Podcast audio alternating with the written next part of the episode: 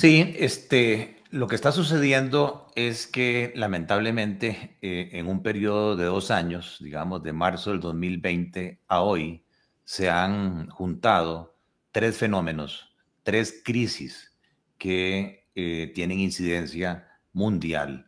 La primera crisis, ya por todos conocida, eh, que fue la aparición de esta enfermedad conocida como el COVID, que de una pasó hacer una pandemia que tuvo repercusiones eh, en la parte económica eh, por una serie de restricciones y que mucha gente eh, cree que los efectos ya habían sido superados, pero ahora hay surgimiento porque China a nivel, digamos, ya de política, lo que llaman geopolítica, se puso una meta que es reducir el COVID a cero y eso está haciendo de que se estén dando grandes confinamientos en ese país que tiene una importancia a nivel del suministro de bienes. Eh, recuérdese de que el 80% del comercio mundial de bienes se hace por transporte marítimo y China es un gran exportador eh, de bienes. Entonces, eh, la segunda crisis que eh, se había dado también a consecuencia del COVID, llamada crisis de contenedores, en el sentido de que se hicieron cuellos de botella que dificultaban el libre trasiego de buques y de contenedores de una región a otra, vuelva a resurgir porque, por ejemplo, en el puerto de Shanghái, que es un puerto muy importante, con solo una persona que salga con indicios de COVID, el gobierno toma la decisión de suspender, de cerrar el puerto y eso a su vez tiene un efecto negativo sobre lo que se llama la cadena mundial de suministros, aparte de que el costo del flete de un contenedor de 40 pies del Asia a los Estados Unidos, que antes de la pandemia costaba 1.600 dólares,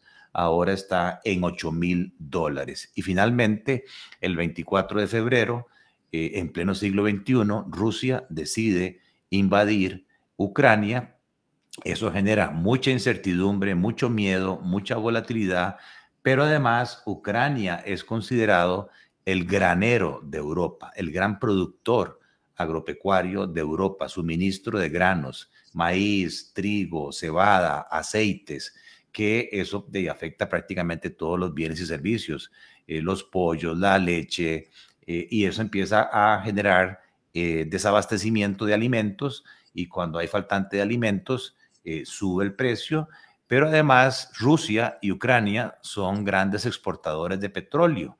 Eh, cerca del 15% del petróleo mundial viene de sus orígenes y los países de Occidente, en vez de replicar con una guerra bélica en Rusia, lo que están haciendo es una guerra económica en el sentido de sancionar a Rusia, eh, dejando de comprar petróleo ruso, y eso ha hecho entonces que la oferta de ese bien también escasee y que los precios hayan subido a tal nivel de que el Fondo Monetario Internacional en abril de este año estimaba que la inflación, el aumento de precios en los países desarrollados iba a rondar el 6% anual en este año y que en los países emergentes como el nuestro, lamentablemente, esa subida de precios se acerca al 9%.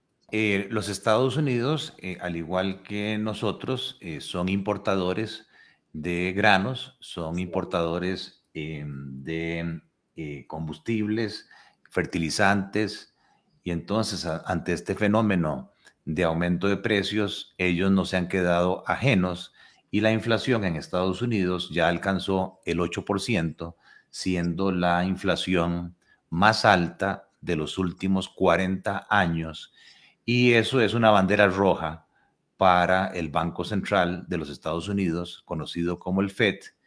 Y esta mm, crisis que se origina en lo que llamamos nosotros, los economistas, un shock de oferta, o sea, un aumento de costos de la producción, eh, se ataca por parte de los bancos centrales recogiendo liquidez recogiendo dinero para que la gente, entre menos dinero tenga, gaste menos, eh, se contraiga la demanda de bienes y servicios y con eso se quita lo que llamamos el sobrecalentamiento de precios. Lo que pasa es que esas dos medidas juntas, ¿verdad?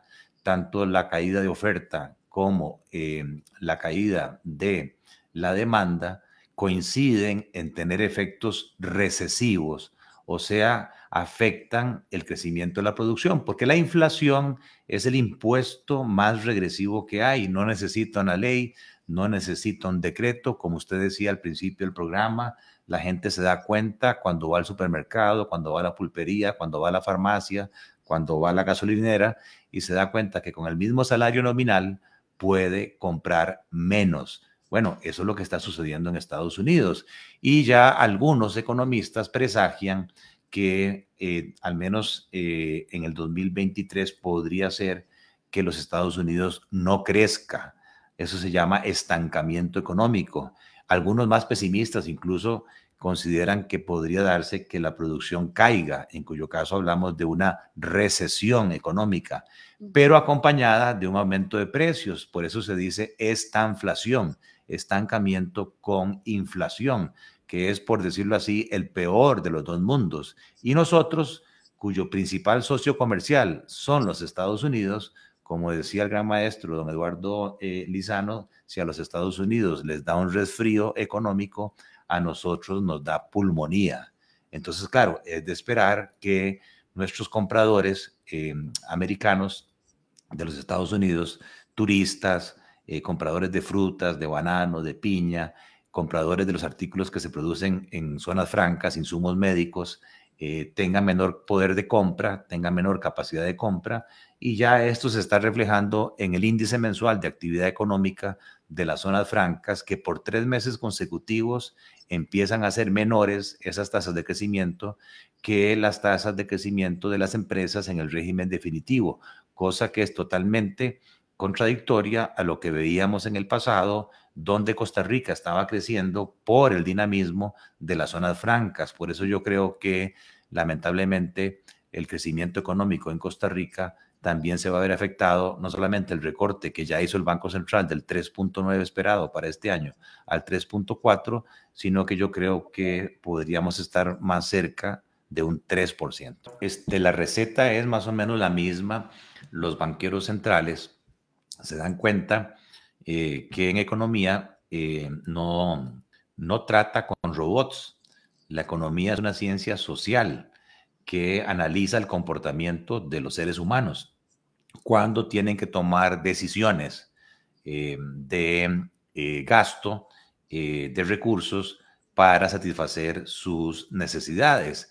Entonces, se dice que entre más dinero tiene el ser humano, más tiende a gastar.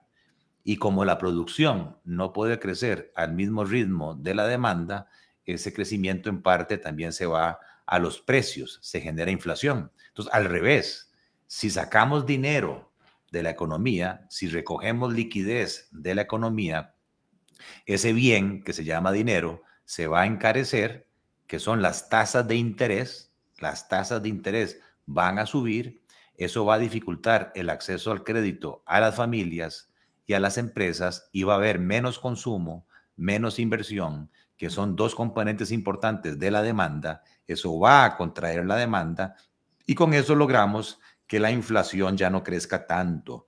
Pero esas medidas de mayores tasas de interés, de menor liquidez en la economía, repito, tienen un efecto recesivo, o sea, hacen que la producción crezca menos. Es un costo de oportunidad, es lo que los economistas llamamos la curva de Phillips. Yo, entre más exitoso soy eh, sacando dinero de la economía, subiendo las tasas de interés y controlando la inflación, tengo un costo paralelo que es menor crecimiento económico, que para los Estados Unidos es manejable porque ya ellos estaban en una situación prácticamente de pleno empleo.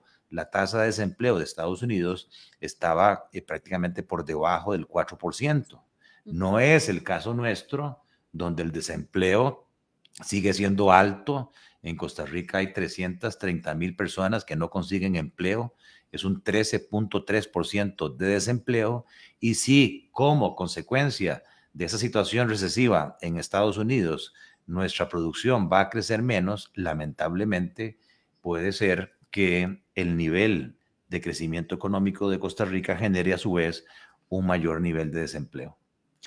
Sí, este, Mariela, eh, de uno quisiera este, ser positivo en esto, pero no tiene que dejarse de ser eh, realista. Nosotros somos grandes importadores, tenemos que importar petróleo. Eso es lo que se llama la factura petrolera. Entre más caro esté el petróleo, pues tenemos que pagar más eh, por ese petróleo. Somos importadores de fertilizantes. Entre más caros estén los fertilizantes, tenemos que pagar más por los fertilizantes. Em, somos importadores de granos y de alimentos. Entre más caros estén los alimentos, pues tenemos que pagar más. Pero no solamente eso, sino que lamentablemente nuestra moneda local no es una divisa, no es un medio de pago, el colón, que tenga aceptación internacional. Entonces, no solamente tengo que buscar más eh, dólares por los precios más altos de los bienes importados, sino que a su vez el tipo de cambio, que es otro precio, ¿verdad? Cuando no hay tantos dólares en la economía y hay más demanda por ellos, el precio sube. Y por eso estamos viendo a su vez un tipo de cambio que prácticamente ya supera la barrera de los 700 colones lo cual hace que la devaluación del colón en lo que llevamos del año ya supere el 7%.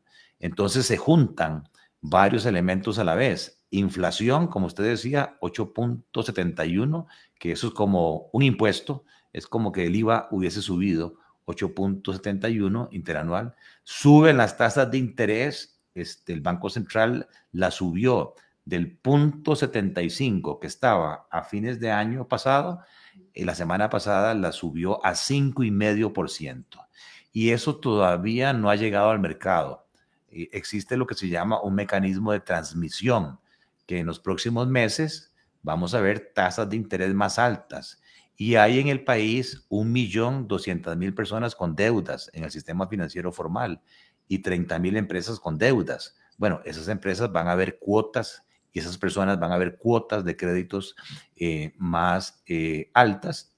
Y hay en el país de ese millón doscientas mil personas, 770 mil que tienen deudas en dólares sin ganar en dólares. Entonces también van a tener que dedicar más plata, más colones para atender el mismo servicio de la deuda en dólares. Por lo tanto, eh, hay algunos economistas que dicen que estamos ante una tormenta económica perfecta se están juntando varios elementos. Y por esa razón yo no logro entender por qué a nivel de nuestro Congreso, a nivel de nuestro gobierno, eh, no se está viendo esto como una emergencia económica, con un mayor sentido de urgencia, especialmente porque esos elementos que yo decía, alimentos, combustibles, fertilizantes, afectan más a los quintiles de ingresos más pobres y ya en el país hay un millón cuatrocientas mil personas pobres, que si no hacemos nada para tratar de reactivar la economía,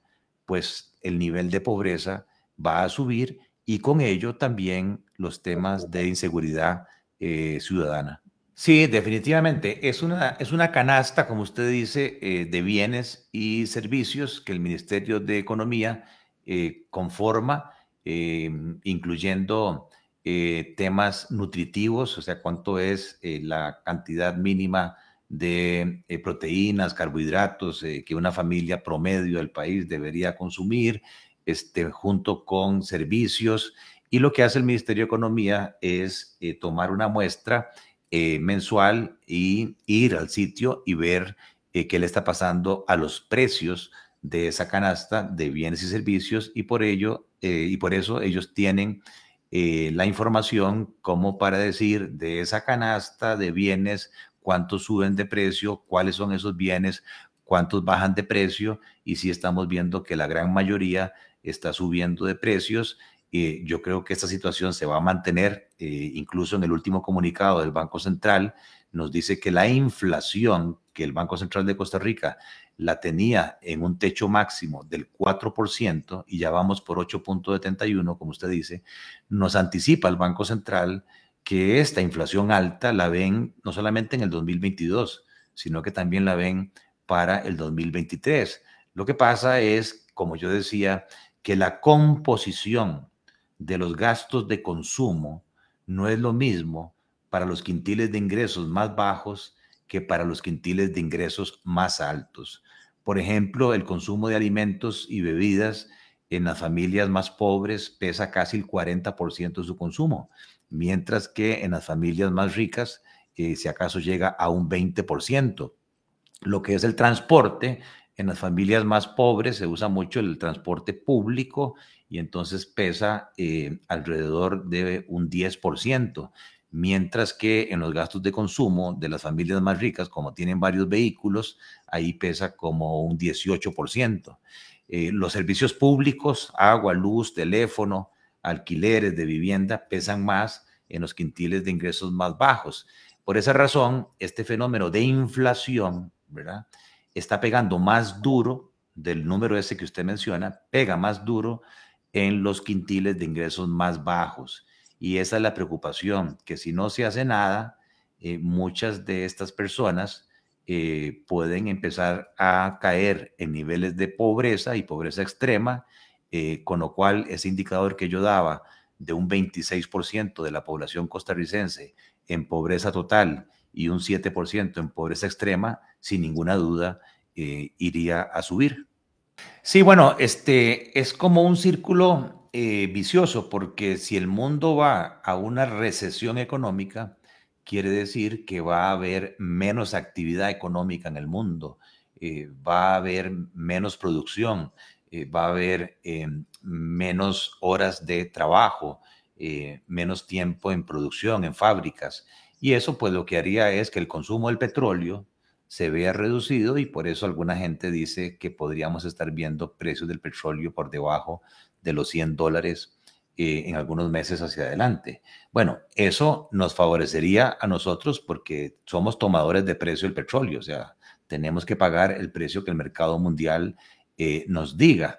Pero hay otro elemento preocupante, es que mientras siga la guerra, mientras siga la crisis bélica, eh, la incertidumbre sigue estando en el mundo, los mercados financieros se vuelven nerviosos, las tasas de interés eh, suben, pero además Ucrania produce cerca del 30% de toda la oferta mundial de granos, este, eh, maíz, trigo, cebada, cereal, eh, aceites, y entonces el gran temor es que los agricultores de Ucrania no están cosechando, este, no están produciendo porque están inseguros por un misil o porque toda la infraestructura de carreteras, puentes, la han destruido.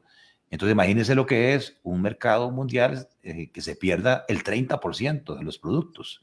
O sea, el, aumento de precio eh, seguiría siendo relevante y si China continúa con esa política de cero COVID y de confinamiento masivo, los problemas del transporte marítimo, el incremento de costos, el tema de que no están llegando los productos a tiempo, escasean los productos, tienen una repercusión inflacionaria. Entonces yo creo que eh, por más que haya una reducción en el precio del petróleo, esas otras fuerzas tenderían a hacer que la inflación eh, siga creciendo y que los bancos centrales del mundo continúen sacando liquidez y aumentando las tasas, eh, generando efectos recesivos. Yo por eso insisto que aquí el Congreso, el gobierno debería estar 24/7 en un War Economic Room, en un cuarto de guerra económico, dejando a un lado los temas de ideologías políticas y banderas políticas y pensando en proyectos que tengan impacto en generación de empleo. ¿Qué, podemos hacer como país para generar empleo? Incluyendo, ¿por qué no? Si se, se va a escasear el maíz, aunque sea transitoriamente, podemos nosotros producir maíz localmente para abastecernos este, de ese producto tan importante. No lo sé, es una discusión que ya a nivel del gobierno se debería estar eh, teniendo. Bueno, eh, lo que implica es que el Banco Central eh, va a sacar su recetario este, y va a aplicar lo que dice el libro de recetas de política monetaria, se llama esto, que es lo que nos informaron eh, en un primer adelanto el 3 de junio y lo que informaron la semana pasada, el 15 de junio. Eh, lo que están haciendo es subiendo las tasas de interés, eh, la tasa de política monetaria que se llama, que es la tasa a la cual el Banco Central está dispuesto a prestarle a los bancos eh, repito, han hecho cinco aumentos en lo que llevamos del año. Se pasó de 0.75 a el 5,5%. O sea, son aumentos significativos con la idea de contraer el consumo y contraer la inversión. Lo que pasa es que el mecanismo de transmisión al mercado no es inmediato. Esto va a tomar su tiempo. Los próximos tres, seis meses vamos a estar viendo tasas de interés eh, más altas. En segundo lugar, ya anunciaron que sienten que hay mucho colón en la calle, eh, demasiados colones que se ponen detrás de pocos dólares y eso le mete presión al tipo de cambio. Entonces están subiendo el encaje mínimo legal en este mes de julio eh, del 12% al 15%. Ahí van a sacar de la economía el equivalente más o menos a 350 millones de dólares de menos colones que van a haber en la economía. También están subiendo las reservas de liquidez que se llama de las cooperativas y del solidarismo del 12 al 15%, eso también les va a restar eh, liquidez. El Banco Central ha anunciado que a su vez va a hacer ofertas de captación en dólares vía subastas. De hecho, ya anunciaron eh, que quieren captar 500 millones de dólares a tres años y otros 500 millones de dólares a cinco años, con la idea que no salgan dólares del país. O sea que las operadoras de pensiones, por ejemplo, que se queden en Costa Rica. anunciaron también el acceso a una línea de crédito con el Fondo Latinoamericano de Reservas por mil millones de dólares.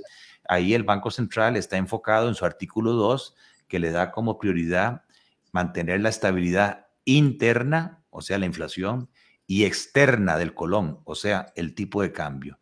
Entonces, esas medidas son, eh, por decirlo así, medidas obvias que por ley el Banco Central tiene que tomar. Como esas medidas generan efectos recesivos sobre la producción y sobre el desempleo, mi tema es que entonces a nivel del Congreso, a nivel del gobierno, deberíamos estar pensando, bueno, qué tipo de proyectos, qué tipo de ideas podríamos hacer para eh, compensar un poco ese efecto, especialmente en las clases más necesitadas. No, las metas de inflación, eh, digamos, son metas que se fijan a mediano y largo plazo. Y entonces, para que haya credibilidad de los agentes económicos, esas metas eh, se mantienen en el tiempo, o sea, no se están cambiando según las circunstancias, son metas de largo plazo. Entonces, nuestro país eh, viene en este sistema de metas de inflación prácticamente ya desde hace 20 años y hemos sido muy exitosos, casi así que la gente se ve olvidado de la inflación. Hasta ahorita que de nuevo está surgiendo ese fenómeno. Hay mucha gente joven aquí de que no recuerda que este país tuvo tasas de inflación de dos dígitos, 30%, 40%. Eh, nos acostumbramos a tasas de inflación del 1, del 2%. Bueno, ahora por este fenómeno mundial estamos volviendo cercanos a una eh, tasa eh, de dos dígitos Ojalá que no, pero podría ser que se alcance un 10% de inflación, lo cual es un impuesto, o sea, es un golpe fuerte al poder de compra eh, de las familias. Y el Banco Central lo que va a hacer es las herramientas que tiene a su mano, que es liquidez, que son tasas de interés, que es encaje mínimo legal, que son bonos, que es persuasión moral, eh, para tratar de eh, reducir esa tasa de crecimiento de los precios. No, definitivamente esto es una inflación importada, es una inflación donde el país, repito, de, somos muy pequeños este, y estos fenómenos mundiales los importamos, o sea, esa subida de precios de los combustibles, de los granos, de si tuviéramos petróleo nosotros, si tuviéramos gas, este, si tuviéramos suficiente producción agrícola, eh, no requeriríamos importar y entonces podríamos eh, evadir, eludir, por decirlo así, este, ese efecto de precios mayores importados, pero como no se puede hacer eso este, en el corto plazo, de ahí tenemos que absorber esos precios más altos. La otra herramienta de política económica que están usando los países para contener los efectos este, negativos de este fenómeno eh, mundial es la política fiscal. Lamentablemente, nuestra política fiscal no está en su mejor momento. Nosotros venimos acumulando déficit, ¿verdad? Del gobierno. Se gasta más de lo que eh, se recibe de impuestos. Para el año 2022, el presupuesto del gobierno central son 18 mil millones de dólares y apenas los impuestos dan para 9 mil. Y eso lo que nos ha hecho es una espiral de deuda. Nos hemos estado endeudando para cerrar el hueco, a tal punto que la deuda al Producto Interno Bruto ya se acerca al 70%. Entonces, es muy limitado lo que el gobierno puede hacer desde el punto de vista de política fiscal. Pero yo Gerardo, que lo interrumpa, cuando hablamos de política fiscal, básicamente sería como invertir en la economía, como tratar de inyectar, eh, digamos, crecimiento, inversión para que, digamos, haya como eh, dinamismo, un poco más de dinamismo en la economía. Exacto, la política fiscal es el manejo de los impuestos y el manejo de los gastos, ¿verdad? Para tener incidencia sobre determinados objetivos, por ejemplo, crecimiento económico, generación de empleo. Si tuviéramos un, unas finanzas públicas sólidas, lo que se está haciendo en otros países es que el gobierno aumenta el gasto en, infraestructura, ¿verdad? aumenta los subsidios, reduce los impuestos para ayudarle a las familias más pobres. Pero esa, ese lujo nosotros no lo podemos dar porque nuestro déficit es de un 5% y la deuda está en niveles altos. Entonces, eh, voy a esto. Yo creo que lo primero que hay que hacer es reconocer que estamos en una emergencia económica. Las autoridades tienen que dar la cara y tienen que decir, miren, señores, este, la situación está seria, la situación está complicada y tenemos que prepararnos para este tsunami que viene eh, del exterior. En consecuencia, este, como estamos ante una emergencia económica, eh, ustedes nos van a tener a nosotros, diputados, ministros, eh, Consejo de Gobierno, equipo económico, 24/7. Vamos a estar 24/7 trabajando acá en alianza con el sector productivo, en alianza con los sindicatos, para elaborar un plan de acción. Y un plan de acción significa medidas concretas, acciones concretas, con fechas y con responsables. Entonces, por ejemplo, está la famosa discusión del auxilio eh, para las familias más pobres por el incremento de los combustibles. Solo el diésel ha subido respecto a los precios prepandemia un 118%, casi 600 colones por litro. La gasolina ha subido este, un 85% eh, respecto a eh, prepandemia. Y si tomamos los precios antes de la guerra, el diésel ha subido 50% y la gasolina ha subido 40%. Hay varias propuestas que ya tienen meses de estar ahí en el Congreso. Una que es eh, bajar el impuesto eh, a los combustibles. Eh, se había hablado de 100 colones por litro. claro, el problema es que eso tiene un efecto de menor recaudación de impuestos de casi 400 millones de dólares. Entonces, la idea es que se tiene que compensar de otra manera, ¿verdad? Ese hueco, ya sea pensando en un nuevo impuesto o en un recorte de gastos. Si no es así, la otra opción es un subsidio directo, como lo han utilizado otros países, usando financiamiento blando. En este momento, las agencias multilaterales están dispuestas a ayudar, BID, Banco Mundial, Banco Centroamericano, con fondos blandos, este, periodos de gracia amplios, y aunque alguna gente dice, ah, pues que eso significa endeudarnos más, sí, claro, pero 200 millones de dólares, ¿qué es lo que significaría? Este, volver los precios eh, para esos quintiles de ingresos más bajos a los niveles prepandemia, eh, de lo que pesan en nueva deudas en, una base de 41 mil millones de dólares es como un punto dos, un punto tres. E, el costo, por decirlo así, desde el punto de vista del beneficio para las gentes más necesitadas creo que eso lo justifica. Pero hay que decidir ya, hay que tomar la decisión. Hay demasiadas discusiones este, a nivel del Ministerio de Hacienda, del Gobierno y del Congreso y no se ejecuta. Luego, eh, las alianzas público-privadas. Definitivamente el nivel de obra pública hoy está un 40% abajo de la obra pública que había en el 2019. Entonces, si el gobierno no puede gastar más, sí puede a través de concesiones, a través de eh, gestiones interesadas, a través de otros instrumentos, eh, aliarse con el sector privado local o internacional y empezar a hacer obra pública, porque el financiamiento de esa obra la trae el concesionario, quien obviamente tiene que cobrar eh, un viaje, un fee por 10, 12 años y luego la, el activo vuelve al Estado. No es que la alianza público-privada, la concesión de obra pública, el gobierno esté vendiendo los activos, nunca salen de la esfera de poder.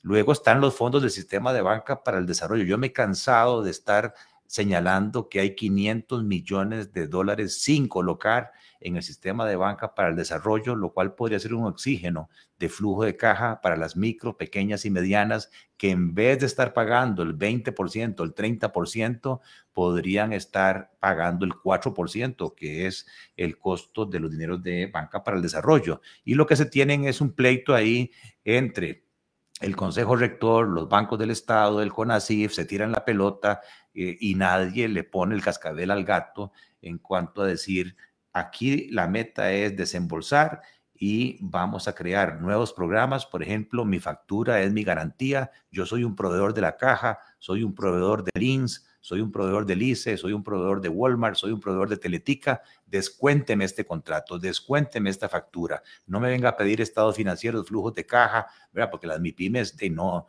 no manejan esa formalidad como las grandes empresas. El Fondo Nacional para la Vivienda, no hay nada que tenga mayor efecto multiplicador eh, por cada 20 metros cuadrados de construcción se genera un empleo directo y 0.76 empleos indirectos.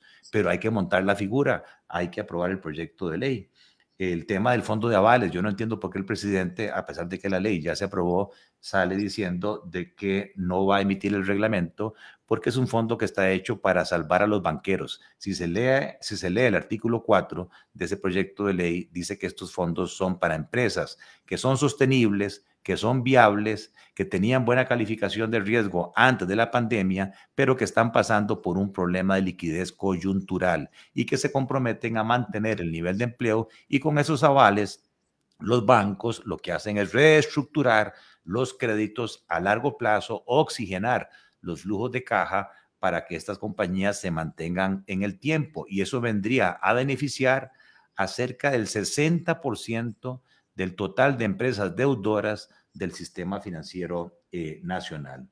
Y luego, pues hay otros temitas ahí, este, como el proyecto de ley que se ha hablado de conversión de créditos eh, en dólares a no generadores, facilitar, abaratar el que se pueda eh, de manera administrada, ¿verdad? Este, convertir esos créditos a colones para sacar a esta cantidad de gente, cientos de familias que no duermen sabiendo que el dólar cada día está eh, más caro. Entonces, si usted empieza a sumar, ¿verdad? Este, todo ese tipo de iniciativas son como mm, pequeñas, grandes victorias, mensajes positivos, eh, acción, ejecución, que es lo que el país está necesitando. La recesión económica se define como una caída en la producción por dos trimestres consecutivos. Yo al menos en el año 2022 no lo estoy viendo. El Fondo Monetario eh, estimó que la producción va a crecer mundial 3.6, ya hizo un recorte de 4.4 a 3.6. El Banco Mundial recortó también un 1.2%, pero sigue habiendo un crecimiento positivo. Desde el punto de vista de Costa Rica, yo creo que vamos a seguir creciendo, tal vez no el 3.4, 3%, 2.8. Entonces yo no veo una recesión económica, pero sí veo un panorama de precios crecientes y un panorama en donde si no hacemos nada, ¿verdad? La producción, pues sí, va a empezar a crecer cada vez menos.